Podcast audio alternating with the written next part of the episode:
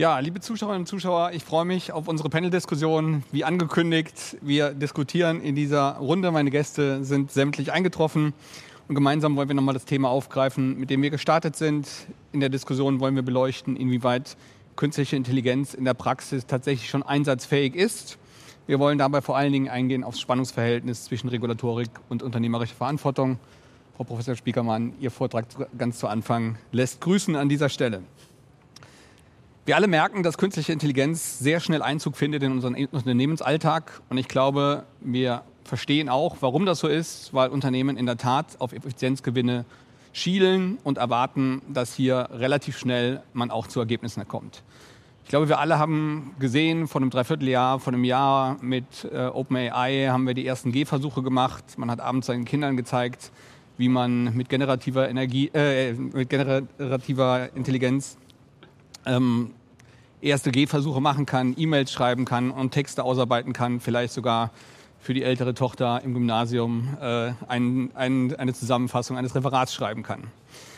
Wir gehen weiter und die Unternehmen gehen weiter, weil in der Tat die Effizienzgewinne realisiert werden sollen. Und damit sind wir bei dem Punkt angekommen, wir müssen die Verantwortung für dieses Handeln auch übernehmen und insbesondere im Hinblick auf äh, künstliche Intelligenz. Das benötigt Regeln und wir brauchen Antworten auf diese Fragen. Wir haben auch im Vorfeld dieser Sendung unsere Teilnehmer im Rahmen einer LinkedIn-Umfrage gefragt, brauchen Unternehmen klare Regeln für die Anwendung von KI? Und 84 Prozent der Teilnehmer haben dies mit Ja beantwortet. Wir erinnern uns, vor etwa einer Stunde haben wir ganz zu Beginn der Sendung eine Umfrage zitiert, wo 86 Prozent der Teilnehmer der Meinung waren, in Europa wird sowieso schon viel zu viel reguliert. Hier im Bereich der Anwendung von KI kommen wir aber zu dem interessanten Ergebnis, dass trotzdem 84 Prozent der Teilnehmer sagen, naja, aber in dem Bereich würde ich dann doch gerne Regulatorik walten lassen, da brauchen wir vielleicht ein bisschen mehr. Wir wollen die Fragen Effizienz versus Risiken, Chancen und Risiken der künstlichen Intelligenz ähm, beleuchten. Wir wollen uns fragen, wie ist die richtige Balance zwischen diesen beiden Themen und wo finden wir einen geeigneten Weg, insbesondere für Unternehmen, die eben diese Effizienzgewinne realisieren wollen. Auch an dieser Stelle nochmal der Hinweis im Chat, stellen Sie Ihre Fragen, wir greifen diese gleich wieder auf.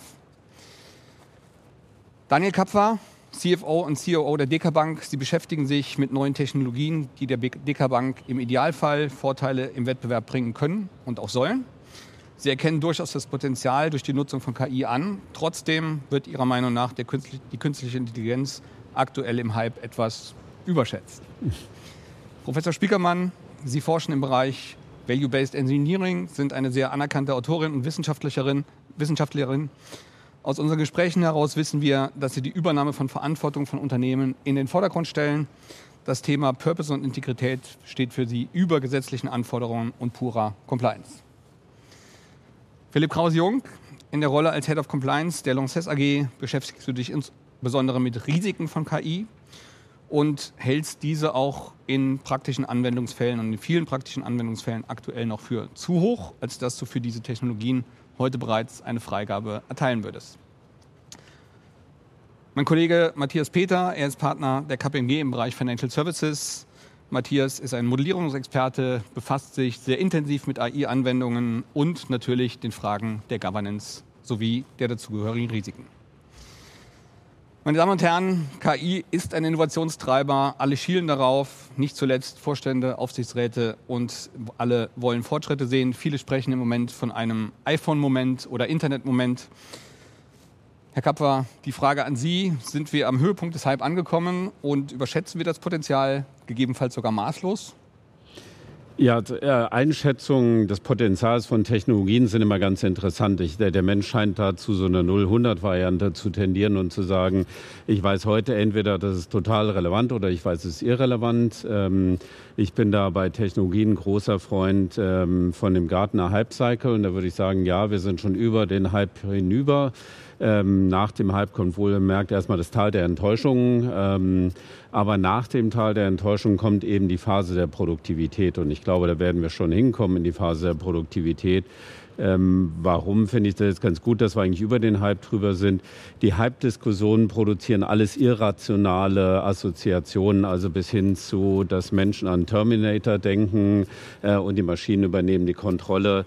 Äh, das sind alles Dinge, da führen sie dann ganz irrationale Diskussionen ähm, versus, kommen wir ja gleich mal drauf, dem Use Case, wo sie sagen, naja, vielleicht kann ich eine Mail mit einem Mitarbeitergeschäft einfacher auslesen. Also da ist noch ein riesen Unterschied dazwischen und ich glaube, es wäre schön, wenn wir jetzt erstmal eine Phase eintreten, ähm, wo wir genügend Erfahrung sammeln, wo bringt es denn eigentlich einen Nutzen, wie viel Nutzen bringt es denn eigentlich ähm, und erst dann können wir zu einer Beurteilung kommen. Also das merke ich aber bei anderen Technologien genauso.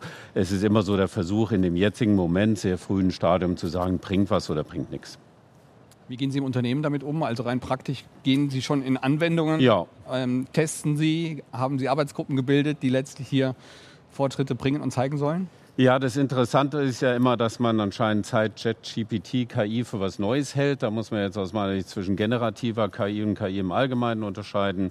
Äh, ich sage schon manchmal so mit Grinsen im Gesicht klassischer KI. Ähm, und wir haben natürlich schon immer versucht, im Fondsmanagement KI einzusetzen, um kompliziert Marktdaten zu analysieren. Äh, wir schicken mehr als 3000 Unternehmensnachrichten durch eine KI, um zu sagen, was ist denn das Sentiment daraus, also Sentimentanalyse zu machen. Äh, das sind produktive Themen. Äh, wie nähern wir uns jetzt den Potenzial generative KI in der Tat so, dass es eine Arbeitsgruppe gibt, ähm, die Rahmenbedingungen definiert. Insofern kann man die paar 80 Prozent vielleicht auch so interpretieren, dass sie nach Regulatorik ruft, sondern auch nach internen Rahmenbedingungen. Ja. Äh, was will ich machen, was will ich nicht machen damit, was gewährleistet eine gewisse Sicherheit und Vertraulichkeit der Daten. Ähm, und dann sind wir schon in verschiedensten Use Cases unterwegs und das ist wirklich ganz einfache Dinge, äh, bei denen es losgeht. Ähm, wir haben ja im äh, Finanzdienstleistungssektor sehr schöne Rahmenbedingungen für Auslagerungen, äh, wahrscheinlich andere Industrien genauso. Äh, da ging es jetzt darum, ihr müsst jetzt für neue EBA-Guidelines Felder ergänzen. Dann haben die Kollegen ein Tool genutzt, um nach diesen Informationen in den Verträgen zu suchen. Also ganz primitive Sache, ähm, auch daneben entsprechend sehr hilfreich, äh, bis hin zu, dass wir jetzt mal experimentiert haben dazu mit, um nicht nur bei der Effizienz zu bleiben, äh, kann ich Kundenanschreiben generieren ähm, für ein Produkt, für eine Anlagemöglichkeit und das auch noch unter Berücksichtigung der Compliance-Regeln für Kundenansprache bei äh, Finanzdienstleistungen. Also insofern ähm, sind wir da im relativ breiten Spektrum unterwegs, äh, zum Teil mit den kleineren Dingen produktiv, zum Teil im Ausprobieren. Vielen Dank. Philipp, bei Lanxess, wie sieht die Welt dort aus? Erstmal vielleicht auch die Frage, sind wir im Hype schon drüber oder steht er uns noch bevor? Also was man so, oder was ich persönlich erlebe, ist, ähm, und das ist auch so ein bisschen aus der, sagen wir mal, das Feedback aus dem, was wir tagtäglich auch an, an Anfragen bekommen oder auch von externen gespiegelt bekommen. Im Moment wird unheimlich viel entwickelt im KI-Bereich. Also es gibt, glaube ich, keinen Tag, wo nicht ein neues Unternehmen auf den Markt kommt und sagt, ich habe hier die super neue Anwendung, das wäre auch was für den Compliance-Bereich, das wäre auch was für die Corporate Security, das wäre was für die Informationssicherheit und so weiter und so fort. Ähm, aus meiner eigenen beruflichen Erfahrung heraus kann ich sagen, vieles von dem, wie Sie es gerade eben auch schön äh, gesagt haben, kommt dann in dem Tal der, der Enttäuschung an. Ähm, und dann bleibt so ein, sagen wir mal, Bodensatz nachher, mit dem man vernünftig arbeiten kann, wo es dann auch wirklich was bringt. Du hast ja ganz zum Anfang auch mal tatsächlich das Beispiel gebracht, ne, mit dem Auto von A nach B fahren, rein KI getrieben, würde ich mich persönlich nicht reinsetzen wollen heutzutage. Auch nicht, wenn es, also erst recht nicht, wenn es kein Lenkrad hat und ich nicht eingreifen kann. Ähm, was ich aber sehr interessant und spannend fand, war Autos, die also im Stau schon autonom in der Lage sind, gewisse Themen für mich zu erledigen. Und ich glaube, das ist auch so der, der Punkt, wo man sagen kann, da bewegen, bewegen wir uns heute eigentlich überwiegend. Also wir überlegen, wo kann man Arbeit erleichtern.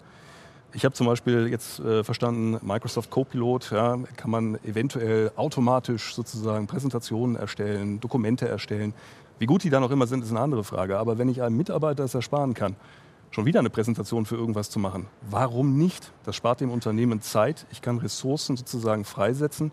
Und wenn ich das mit einer KI machen kann, hey, also ist doch das Beste, ist doch eine Win-Win-Situation sozusagen. Natürlich muss man immer fragen, was sind die Kosten dahinter? Wenn das mich dann irgendwie 500 Euro gekostet hat, die Präsentation, dann bin ich wahrscheinlich genauso weit wie vorher.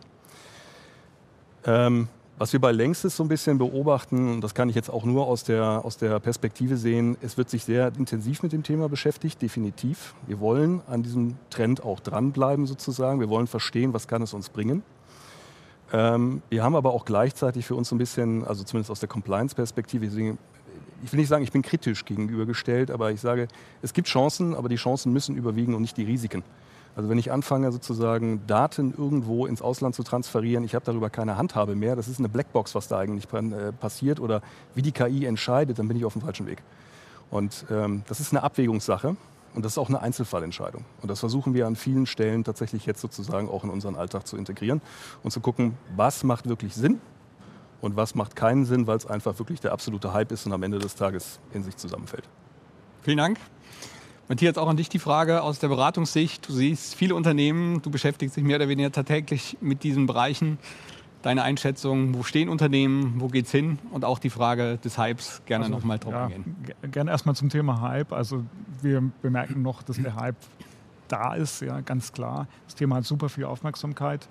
Wir sehen auch, dass die Unternehmen sehr ähm, aggressiv sind, wenn es darum geht, Use Cases zu finden, einfach um mit der Technologie vertraut zu werden. Das ist sehr gut. Ja, man lernt dadurch viel. Die Produktivitätsphase, die eben angesprochen wird, wird durch sowas auch eingeleitet, denke ich. Ähm, wir selber produzieren natürlich viel Text. Insofern, Philipp, was du gerade angesprochen hast, also eine Präsentation machen oder auch mal einen Text zusammenfassen oder vielleicht auch einfach sprachlich überarbeiten lassen. Das funktioniert mit äh, Gen AI sehr gut und äh, benutzen wir tatsächlich äh, auch schon im täglichen Leben. Das heißt also, wir als KPMG profitieren schon von ersten Effizienzgewinnen. Und ich habe Kollegen, für die gehört das mittlerweile zu so einem, ja, ich würde mal sagen, ganz typischen Handgriff, so ähnlich wie man seine E-Mails archiviert oder so, ähm, nutzt man die künstliche Intelligenz, um ein paar Sachen zu erledigen. Und äh, dazu gehören zum Beispiel Dinge wie auch ähm, vielleicht einfach sich mal was zusammenfassen zu lassen, wo man nicht genug Zeit hat, es komplett zu lesen. Ja? Also es ist ein Effizienzgewinn, den wir gerne mitnehmen. Ja, ich habe letztens einen Kollegen gelobt für seine sehr gute englische Ausführung in einer E-Mail, die re relativ lang war. das Ergebnis war, Gen AI hat geholfen. Insofern sehen wir in der Tat hier Effizienzgewinne. Ja. Wir haben eine weitere globale Studie seitens der KPMG durchgeführt, in der wir 17.000 Menschen gefragt haben, wie stehen sie zu der Frage, machen sie sich Sorgen um das Vertrauen in künstliche Intelligenz? 65 Prozent haben dies bejaht, die Frage an Frau Spiekermann an dieser Stelle. A, halten Sie diese Sorge für begründet? Und B, glauben Sie, dass der EU AI Act hier Abhilfe schaffen kann? Wir wissen, dass der EU AI Act ja letztlich vier Risikostufen auch sieht, von Anwendungen mit keinem bis einem sehr geringen Risiko bis zu Anwendungen, die in der Tat auch so tituliert werden als inakzeptabel. Ich glaube, insofern sehen wir auch in der Diskussion praktische Anwendungen mit einem kleinen Risiko bis hin zu Dingen, die wir alle für inakzeptabel halten. Das vielleicht noch als Vorspann auf Ihre mit Spannung erwartete Antwort. Also ich finde, wenn nur 65 Prozent äh, sich darüber Sorgen machen, ob man diesen generativen AIs vertrauen kann, ist das sogar relativ gering. Weil wir wissen eigentlich ja in dem Expertenumfeld, dass das große Problem der Wahrheit, ja, diese Dinger diese stochastischen Papageien plagt. So toll die sind und eloquent auf den ersten Blick und wirklich toll, alles, was Sie auch gesagt haben. Ja. Aber denen darf man eben nicht vertrauen. Und es erfordert ein ungeheures Expertenwissen, um überhaupt zu sehen, hat er mir jetzt die Wahrheit gesagt oder nicht? Hat mir das so korrekt zusammengefasst mit den Details, die mir eigentlich wichtig waren oder nicht? Und ähm, Insofern, das wird auch der, die, äh, die, die KI-Verordnung kann das ja gar nicht adressieren, dieses Thema letztlich, weil die Maschinen eben so funktionieren, wie sie Maschinen. Ich kann auch als Gesetzgeber nicht sagen, du musst mir aber jetzt einen 100% akkuraten ähm, äh, äh Transformer AI dahinstellen, ähm, weil das einfach nicht in der Natur dieser Technologie liegt. Ja? Ähm, dennoch ähm, will ich an der Stelle natürlich nicht äh, die, das Gesetz, dass das Gesetz sagt, man soll sich um eben Transparenz bemühen, man soll sich um Akkuratheit bemühen, man soll diese Kennzahlen haben, man soll diese Kennzahlen mitteilen. Das ist natürlich wichtig.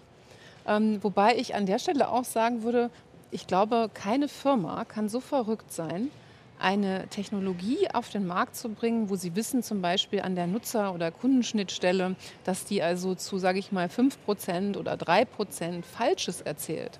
Die, Kost, die, die, die Folgekosten sind doch viel zu hoch. Ja, das haben wir eben auch schon gehört. Die Berücksichtigung der Folgekosten ist sicherlich ein ganz springender Punkt. Trotzdem vielleicht noch ganz kurz auf die Frage EU AI Act. Eher kein Mehrwert für Sie oder ein Rahmenwerk, das uns zumindest hilft, in die richtige Richtung zu gehen? Ich auf der einen Seite habe ich die Erfahrung gemacht, schon mit der Datenschutzgrundverordnung, dem, dem Digital Service Act und so weiter, dass Firmen offensichtlich nur reagieren und die ganze Branche drumherum, wenn das Gesetz da ist. Was schade ist. Also bin ich ganz froh, dass das Gesetz da ist. Allerdings äh, finde ich auch, es ist viel zu komplex und ich halte überhaupt nichts von diesem Risikomodell. Ich glaube, dass es Start-ups gibt, die nicht in einer High-Risk-Kategorie sind und die man sich anschauen sollte, die schnell skalieren, das wissen wir aus den Märkten. Und andererseits vielleicht im High-Risk eingeordnete Applikationen, die überhaupt nicht High-Risk sind, aber weil sie eben irgendwie im Employment- oder Health-Bereich unterwegs sind, müssen sie sich plötzlich an 100 Seiten starke Gesetze halten. Und ähm, da hat man aus lauter Angst vor den Conformity Assessments eigentlich die Industrie erschlagen mit einer Komplexität, von der ich nichts halte. Ähm, aber ne, das Kind ist halt da ne, in dem Brunnen und ähm, wir müssen jetzt sehen, wie wir damit umgehen. Also besser wären wir aufgehoben ohne? Nein, wie gesagt, der erste Teil meiner Antwort ist, wir müssen und alle, ähm, alle großen geopolitischen und Gesellschaften sind da dran, wir müssen diese künstliche Intelligenz ähm, wir müssen die regulieren. Wir können die nicht äh, ja. den nicht vorhandenen IT-Märkten überlassen, weil wir haben ja in den IT-Märkten keine Märkte, das heißt, wir haben keine Marktmechanismen, wir haben keine Preisbildung in vielen Bereichen. Ähm, das heißt, wenn wir keine Märkte haben, die regulieren oder uns einfangen und nur irgendwelche großen Betreiber von Modellen, dann müssen wir regulieren. Vielen Dank. Philipp, an dich auch nochmal die Frage an der Stelle. Wie siehst du das und gibt der EU AI Act euch ein Rahmenwerk, einen Rahmen, Leitplanken, wo du sagst, damit können wir agieren? Ist es mir vielleicht doch lieber, dass wir was haben oder ist es so weit weg, dass du sagst, ähm, so eine richtige Hilfestellung ist es nicht? Wir sind in der Phase, wie so oft bei Gesetzgebungsverfahren, wo wir viel interpretieren müssen und sie vielleicht tatsächlich dann auch Standards erst im, in der Praxis rausarbeiten. Aber bin sehr gespannt, wie ihr das beurteilt. Das ist vielleicht tatsächlich auch ein ganz gutes Stichwort. Das erleben wir jetzt ja häufiger tatsächlich auch. Also dass im Prinzip ähm, Gesetze gemacht werden, die auf dem Papier sehr weitreichend sind, die Unternehmen auch wirklich vor enorme Herausforderungen stellen. CSRD lässt grüßen, Lieferketten-Sorgfaltspflichtengesetz lässt grüßen, äh, EU, äh, wie ist der, SC, Triple D, die jetzt quasi erstmal wieder on hold ist, lässt auch grüßen und was alles danach noch kommt. Bei der CSRD können kann ich zum Beispiel auch sagen, aus der, aus der eigenen Erfahrung heraus, was dann in diesen ganzen ESRS-Standards drin stand, was man alles tun muss, was man alles lassen muss, wie viele Datenpunkte man plötzlich hat, on top zu dem. Ich wäre froh, wenn wir eine KI hätten, die das alles könnte, und zwar verlässlich, weil am Ende des Tages müssen es jetzt die Mitarbeiter irgendwie stemmen zu dem, was sie sowieso schon tun. Das ist, ist, ein, ist, ein, ist ein wirklich, ja, es ist eine Herausforderung, es ist wirklich eine Challenge am Ende des Tages. Und ich hoffe persönlich, ohne dass ich mich jetzt schon im Detail mit dem EU AI Act wirklich bis ins Letzte auseinandergesetzt habe, dass wir dort nicht das Gleiche wieder erleben. Aber wenn ich jetzt schon wieder höre, dass wir tatsächlich auch schon wieder drei Teile haben, also einmal System, einmal Datenaustausch, einmal Daten an sich wieder, die alle in einer Reihenfolge kommen, dann frage ich mich schon wieder, wie kann das ineinander eigentlich nachher greifen und wie kriegen wir das dann als Unternehmen überhaupt noch sinnvoll umgesetzt und abgefangen? Dass es eine Regulierung geben muss, ja, das ist aber weniger jetzt meine Unternehmenssicht oder das meine Sicht für das Unternehmen, sondern eigentlich auch als Privatperson. Ich möchte nicht später, ähnlich wie beim Datenschutzgesetz, es in der Vergangenheit auch war, irgendwann feststellen, dass mit meinen Daten quasi gemacht wird, was, was der KI gerade einfällt oder beziehungsweise ich gar keine Möglichkeit mehr habe, darauf einzuwirken oder Einfluss zu nehmen. Das heißt, eine Regulierung ja, aber bitte eine verständliche, die ich auch umsetzen kann, sozusagen. Und das ist wahrscheinlich schwer genug, muss man Klares ja. Statement. Vielen herzlichen Dank dafür.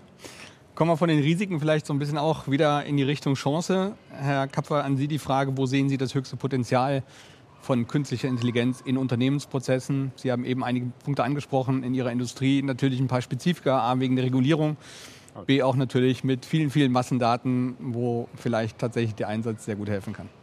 Ja, ich glaube, viele Dinge lassen sich übertragen. Vielleicht ganz nochmal AI ganz kurz. Ähm, ich glaube, wir sollten schon nochmal drüber nachdenken, ob ich jetzt wirklich eine Technologie regulieren muss oder äh, den Prozess, den Zweck, für den ich sie einsetze. Also da bin ich noch nicht so ganz sicher, ob das nicht redundant ist mit anderen Regulierungen. Aber bleiben wir mal bei den Chancen, weil ich glaube, die Gefahr ist groß genug, dass wir schon zu früh regulieren. Das wäre ja auch eben ein Petitum mit erstmal gucken, was geht. Ähm, wir teilen es momentan ein, eigentlich in drei Gruppen. Äh, und der erste ist erfreulicherweise nicht so effizienzorientiert, ähm, sondern der ist, kann ich den Service für den Kunden verbessern. Wir sind ja heutzutage in einer Welt, wo jeder von uns ähm, das Gefühl haben will, dass es ein spezifisches Produkt ist. Und da kann natürlich AI für eine ähm, spezifische Ansprache extrem helfen. Vom Sprachstil, ist es sie, ist es du, ähm, wie ist die Wortwahl? Also äh, da wird es eine Reihe von Dingen geben im Sinne dieser, nennt man das so schön, Hyperpersonalisierung, wo das, glaube ich, sehr hilfreich ist. Ähm, da sieht man aber auch relativ schnell, dafür muss man mehr machen als einfach nur ein Sprachmodell nutzen. Dafür muss man nämlich erstmal seine Daten zusammen haben, äh, damit eine spezifische Ansprache auch wirklich dann nicht äh, schief geht. Und das, was Sie sagen, der Kunde sagt, naja gut, das ist ja jetzt äh, nett gemeint, aber schlecht gemacht. Ähm, Zweite Gruppe ist das sicherlich was sehr ähm, für meinen Sektor spezifisch ist. Die Frage, äh, kann ich Investmentsignale, würde ich es mal allgemein ableiten, aus ähm, Daten, die ich bekomme, seien das Marktdaten, seien das Unternehmensnachrichten oder anderes. Ähm, da ist übrigens die Betrachtung auf Exaktheit eine ganz pragmatische. Meine Prognose in Zukunft ist eh falsch. Ähm, und wenn die KI mir hilft, die ein bisschen besser zu machen, also da habe ich keinen 100% Anspruch, dass das stimmt. Ähm, äh, das ist sicherlich ein Thema, aber auch wieder kurze Betrachtung des super Interessantes. Aber auch da, ich kriege da ja nur was Spezifisches, Differenzierendes raus. Sie haben es ja gesagt, irgendwie ich will ja besser sein als der andere bei meiner Investmententscheidung. Wenn ich irgendwas reinstecke, wenn ich nur das allgemeine Modell habe, dann weiß ich nicht, wie ich da besser sein soll. Und der dritte Teil ist so dieser große Effizienzteil. Ähm, da gibt es dann die ganz prominenten Dinge drin, Softwareentwicklung und Testen, ähm, was wir auch persönlich mal ausprobiert haben, äh, das Thema alle möglichen Prozesseffizienzen. Ich glaube, vorhin ist das Wort Co-Pilot gefallen. Äh, das ist für mich immer das Thema. Nichts von dem, was da rauskommt, würde ich automatisch in einen Folgeprozess stecken, sondern immer sagen, es ist Unterstützung für den Mitarbeiter. Ähm, und dieses Feld ist für mich eigentlich relativ groß und deswegen sagen wir auch, das kann keiner zentral vordenken. Äh, da muss den Kollegen ein Umfeld bereitstellen, in dem sie probieren können, was geht, was nicht geht. Ähm, sprechen mit einer Know-how-Basis. In unserem Fall äh, gucke ich jetzt in einen Geschäftsbericht, um Daten für die Bonität beurteilen zu können oder kann ich versuchen, die zu erfragen äh, gucke ich in die schriftlich fixierte Ordnung oder versuche ich mein Thema zu erfragen. Also alles, was so geht mit Reden mit einem komplexen Dokument oder einer Know-how-Basis, äh, das ist, glaube ich, gut und das ist auch wieder wahrscheinlich relativ ungefährlich, weil ähm, ich dann doch einen spezifischen Anwendungszweck habe. Vielen Dank.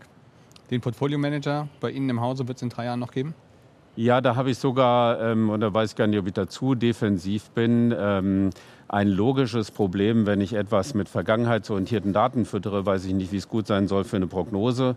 Ähm, plus eben, es sind doch sehr, sehr viele unterschiedliche Faktoren, die ich in so eine Investmententscheidung reinstecke. Und deswegen sind wir der Meinung, es gibt mir natürlich eine zusätzliche Qualität bei der Entscheidungsbasis, bei der Verarbeitung der Daten, die ich dafür brauche. Äh, aber den wird es noch geben. Äh, und ich glaube, jeder von uns, der mal vielleicht auch ungeschickt gepromptet hat und dann ein paar lustige Ergebnisse rausbekommt, ähm, der wird seinen Teil denken. Oder ich glaube, es hieß ja zuletzt Sora, diese ich generiere Videos aus einem kurzen Prompt.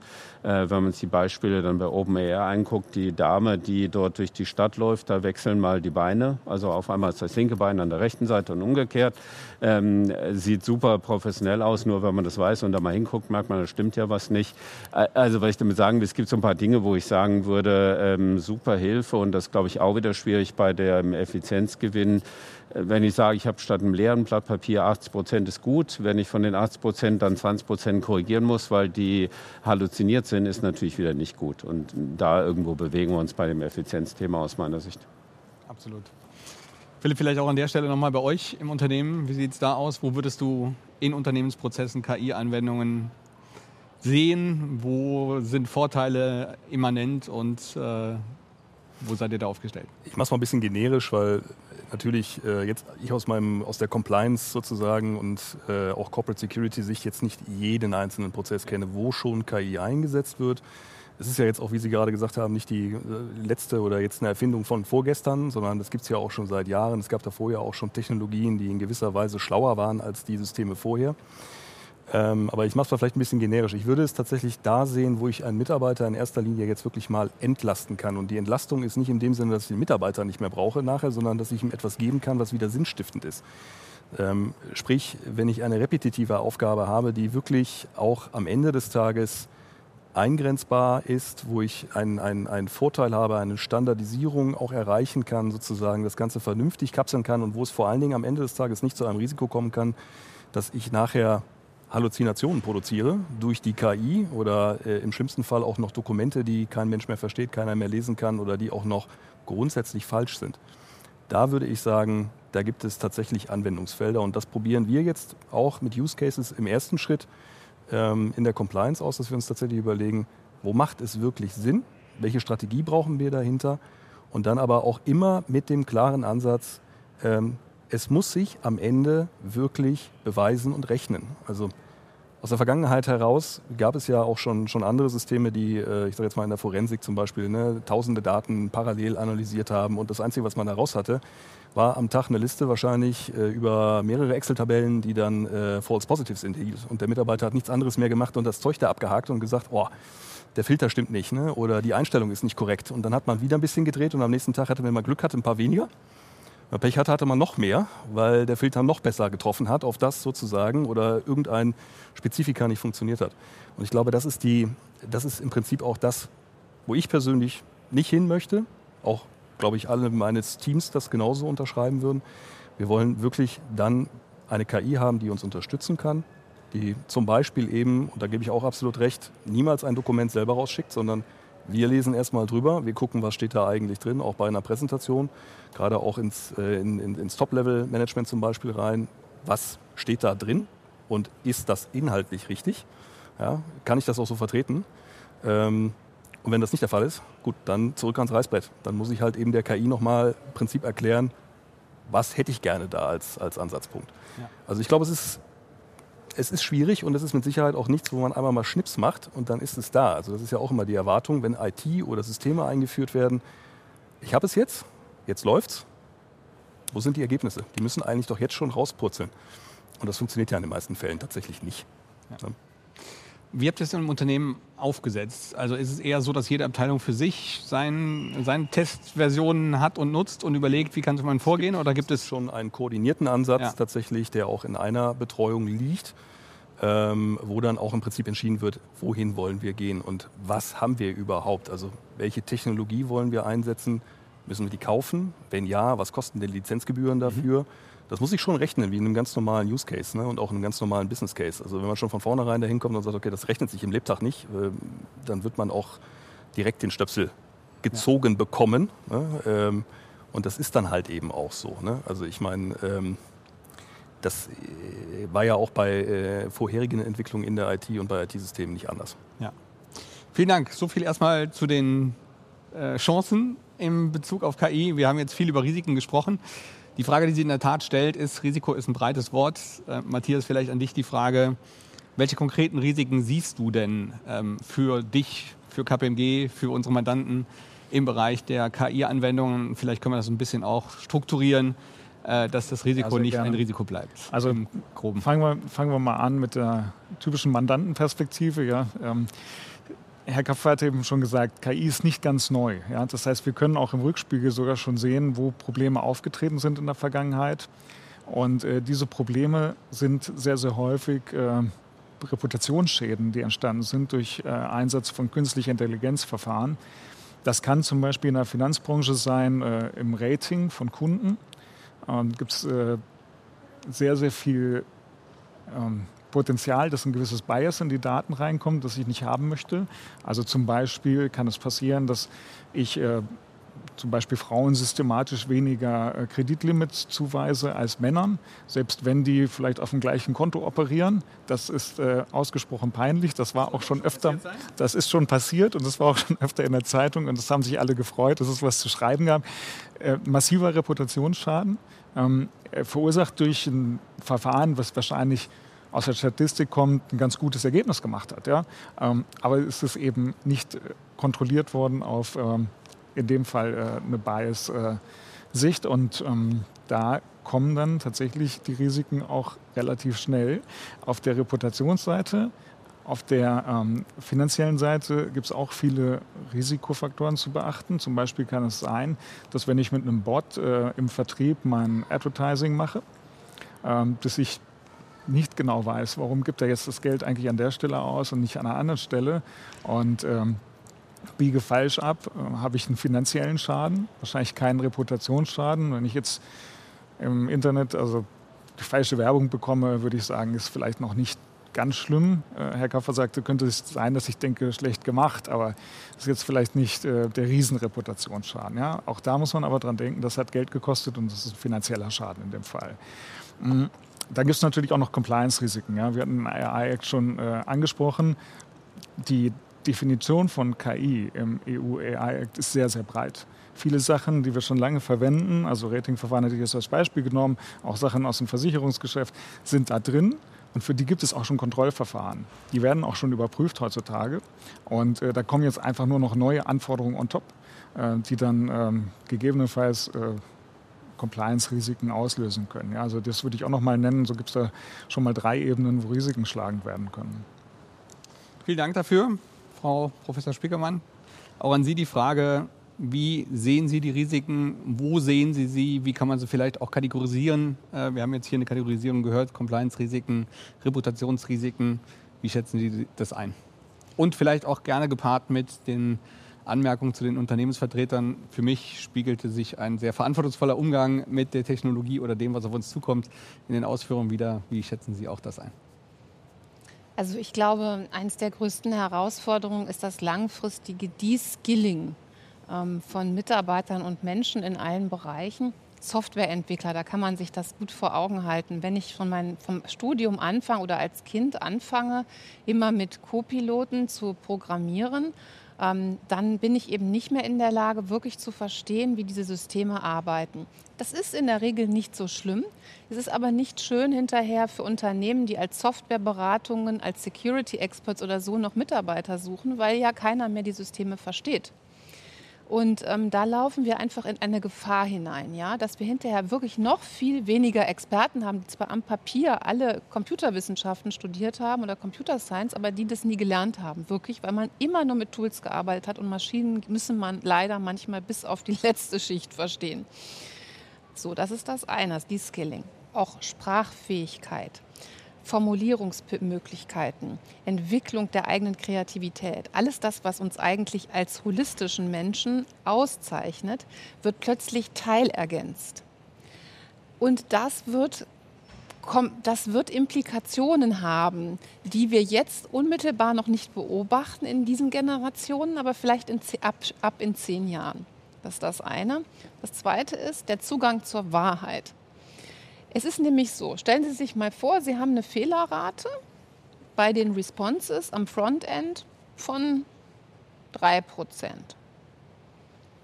Jetzt haben, Sie die, jetzt haben Sie die Wahl. Sie gehen hin und sagen, wegen 3% Fehlerrate, die müsste eigentlich 99, so und so sein, aber deswegen werden wir uns doch jetzt dieser Technologie nicht verschließen. Ich möchte mal den CTO sehen, der sagt, diese Superintelligenz, die schalten wir jetzt ab, weil unsere Fehlerrate ist von 1 auf 3 oder 4 Prozent hochgegangen.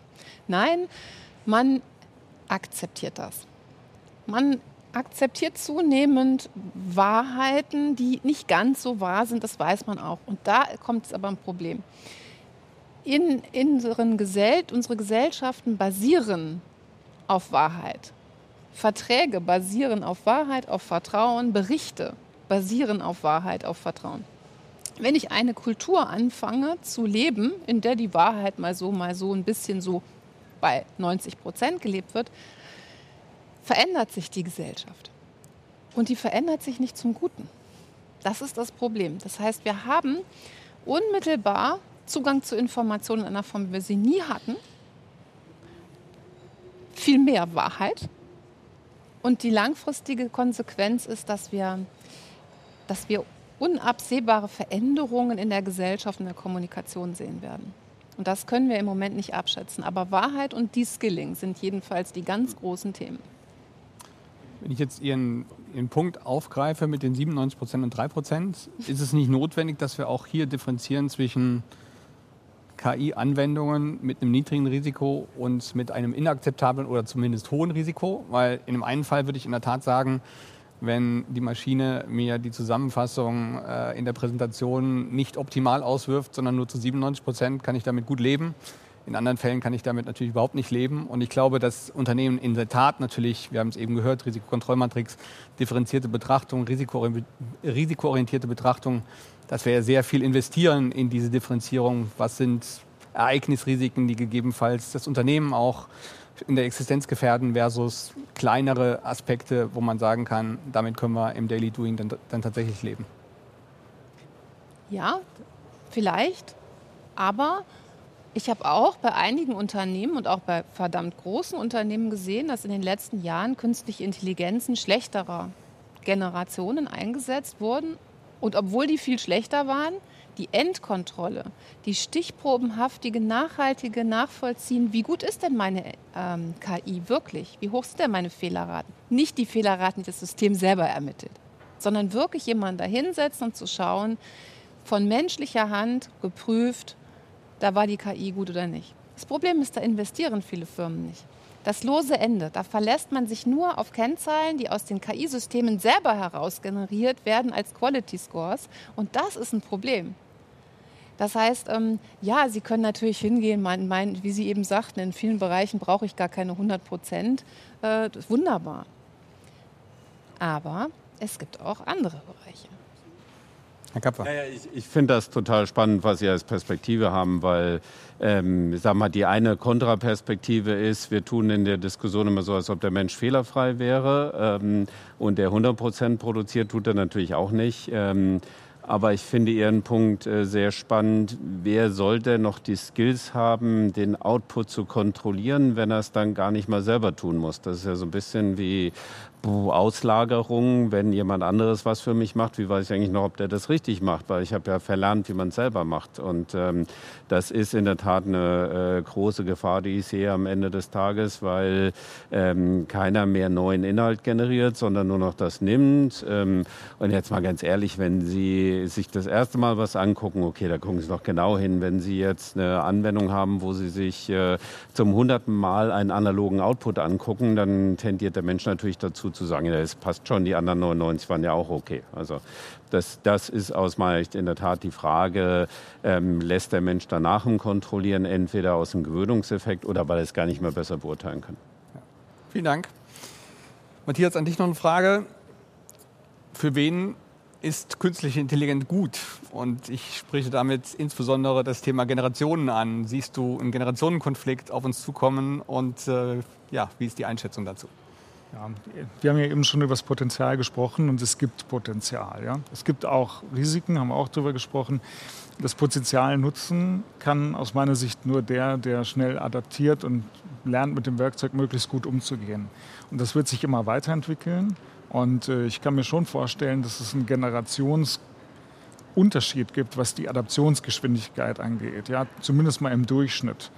Ähm, wenn ich mir überlege, die Leute, die jetzt zur Schule gehen, äh, wachsen damit auf ja, und benutzen das wesentlich intuitiver, als ich das tue. Und das ist natürlich ein Vorteil für diese jüngere Generation. Es birgt auch Gefahren, da stimme ich absolut zu, Frau Spiekermann. Und ähm, deswegen werden die eine andere Art von Digital Natives sein, noch als die Digital Natives, die wir jetzt so bezeichnen. Ja? Und das ist wahrscheinlich ein Vorteil ja, im Nutzen der modernen Technologien. Teilen Sie die Ansicht?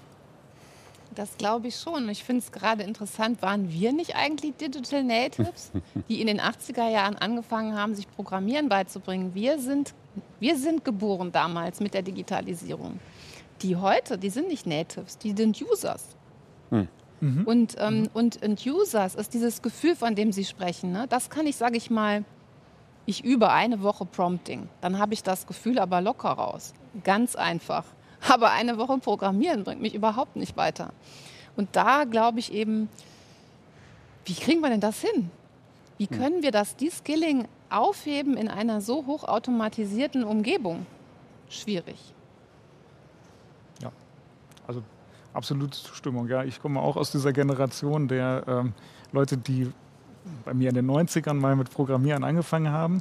Und ich kann mir schon vorstellen, dass das ausstirbt. Ähm, ich kann noch nicht abschätzen, wie groß das Problem ist.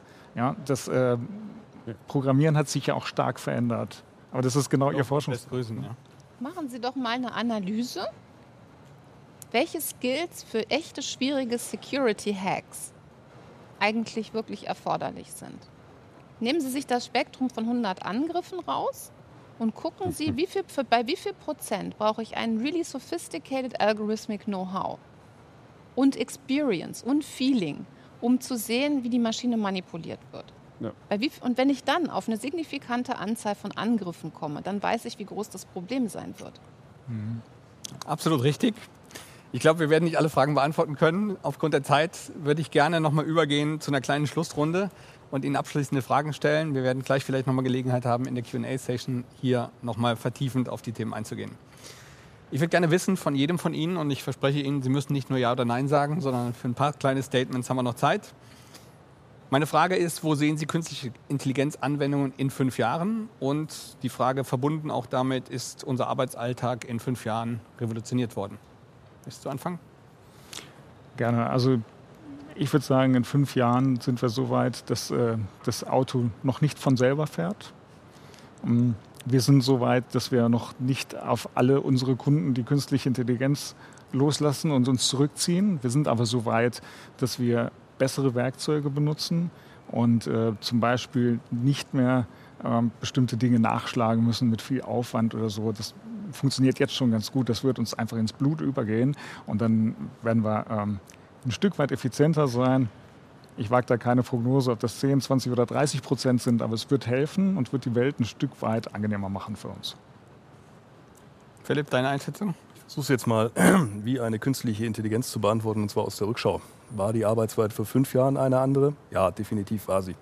Wir haben anders gearbeitet, wir hatten andere Techniken zur Verfügung und sie hat sich seitdem quasi kontinuierlich weitergedreht. Und manche Sachen sind besser geworden, in der Tat. Manche Sachen sind vielleicht auch eher nervig geworden, sagen wir es mal so. Das ist ja auch leider ein so, ein so ein Ausfluss aus einer künstlichen Intelligenz, gerade wenn man sie irgendwie auf dem auf dem privaten Mobile Phone hat oder ähm, irgendwo auf dem Rechner oder im Auto. Nicht alles, was da so hoch poppt, äh, ist immer erfreulich, beziehungsweise man will es haben. Ähm, werden wir in fünf Jahren künstliche Intelligenz mehr nutzen, denke ich definitiv ja. Das wird nicht mehr aufzuhalten sein. Und die spannende Frage wird sein, inwiefern hat es dann schon sozusagen unsere Arbeitswelt durchdrungen, unser Privatleben durchdrungen und ab wann ist auch vielleicht mal der Punkt gekommen, wo man sagt, okay, jetzt haben wir so eine, so, so, so, ich sag jetzt mal, so eine Basis geschaffen, auf der wir jetzt dann weiter uns quasi entwickeln. Also wann ist dieser Hype, alles mit künstlicher Intelligenz, es geht nicht besser ohne und so weiter und so fort, mal zu Ende. Und da bin ich sehr gespannt, wie das, wie das sein wird. Danke für die Einschätzung. Frau Spiegelmann, auch an Sie die Frage. Wenn ich mir die Kostenexplosion im Bereich der Hardware anschaue und ich gucke mir die ersten Stromrechnungen an, die OpenAI dieser Tage verschickt, und ich überlege mir die geopolitischen Konflikte, dann würde ich sagen, in fünf Jahren stehen viele Firmen vor dem Problem, super tolle Technologie, kostet uns aber leider so enorm viel Geld, dass wir diese Art von breitflächiger Nutzung, die wir alle uns wünschen, uns so viel Geld kostet, dass wir anfangen, ganz neu über Kostenstrukturen bei Digitalisierung nachzudenken, bei all den tollen Dingen, die wir damit machen können. Das ist ein starkes Statement. Vielen Dank. Gab war auch von Ihnen? Ja, ein bisschen äh, eher so auf der dann doch wieder visionierenden Seite. In fünf Jahren wird es mindestens in der Hälfte der Prozesse ähm, entweder im beruflichen oder im privaten Umfeld eine wesentliche Rolle spielen. Ähm, wir werden auf so eine Diskussion wie heute zurückgucken und sagen, oh Gott, oh Gott, was haben wir uns denn da noch gedacht, was problematisch sein könnte. Ähm, und äh, auf der anderen Seite aber denke ich auch ähm, wieder in einen sehr viel erwachsenen, so nächstes immer Zustand zurückkommen und sagen, ähm, es ist etwas, was mir hilft. Äh, wir glauben, es könnte uns extrem helfen für Fachkräftemangel, für andere Dinge. Wenn wir jetzt da großspurig sagen, ich brauche keine Programmierer mehr, dann hilft mir das vielleicht maximal mein Defizit dafür aufzuheben. Ähm, äh, also insofern auch ein bisschen erwachsener drauf gucken. Aber von daher glaube ich, es wird einfach seinen Platz finden unter den Technologien aber dann vielleicht genauso wie Blockchain, wie Cloud eine der wesentlich neueren Technologien sein. Sehr gut. Vielen herzlichen Dank. Lassen Sie mich ganz kurz zusammenfassen, was wir besprochen haben, was wir im Laufe dieses Nachmittags bisher festhalten können, ist sicherlich das Potenzial von KI und die Chancen sind weitreichend. Ich glaube in der Tat, diese Differenzierung, ich arbeite gerne in Kategorien, wie Sie merken, zwischen niedrigen Risiken und äh, am Ende des Tages nicht akzeptablen Risiken ist notwendig in der gesamten Diskussion. Es vereinfacht vieles. Ähm, ich glaube aber auch, dass wir insbesondere an Sie anknüpfend, aber die Teilnehmer haben es eigentlich geteilt, ähm, über den Hype ein wenig hinweg sind. Ähm, was nicht heißt, dass ich schon glaube, dass substanzielle Investitionen in diesem Bereich getätigt werden, weil die Effizienzgewinne der Unternehmen einfach erwartet werden. Wir haben auch das Thema Risiken sehr stark durchleuchtet und ich glaube, wir haben auch gesehen, dass die Risiken aus Unternehmenssicht substanziell sind, aus Ihrer Sicht auch insbesondere das Thema Werte der Menschen. Wie entwickeln sich unsere Kinder? Wie gehen Kinder damit um? Was hat es für Auswirkungen auch in zehn Jahren, wenn Kinder und Menschen äh, heranwachsen mit künstlicher Intelligenz und vielleicht auch nicht mehr schreiben lernen oder zumindest nicht die Rechtschreibung so beherrschen müssen, weil sie wissen, dass im Hintergrund eine Maschine ihnen hilft. KI triggert viele Fragen zur Verantwortung und ich danke Ihnen ganz, ganz herzlich an dieser Stelle für die Teilnahme. Es hat mir sehr viel Spaß gemacht, war sehr spannend.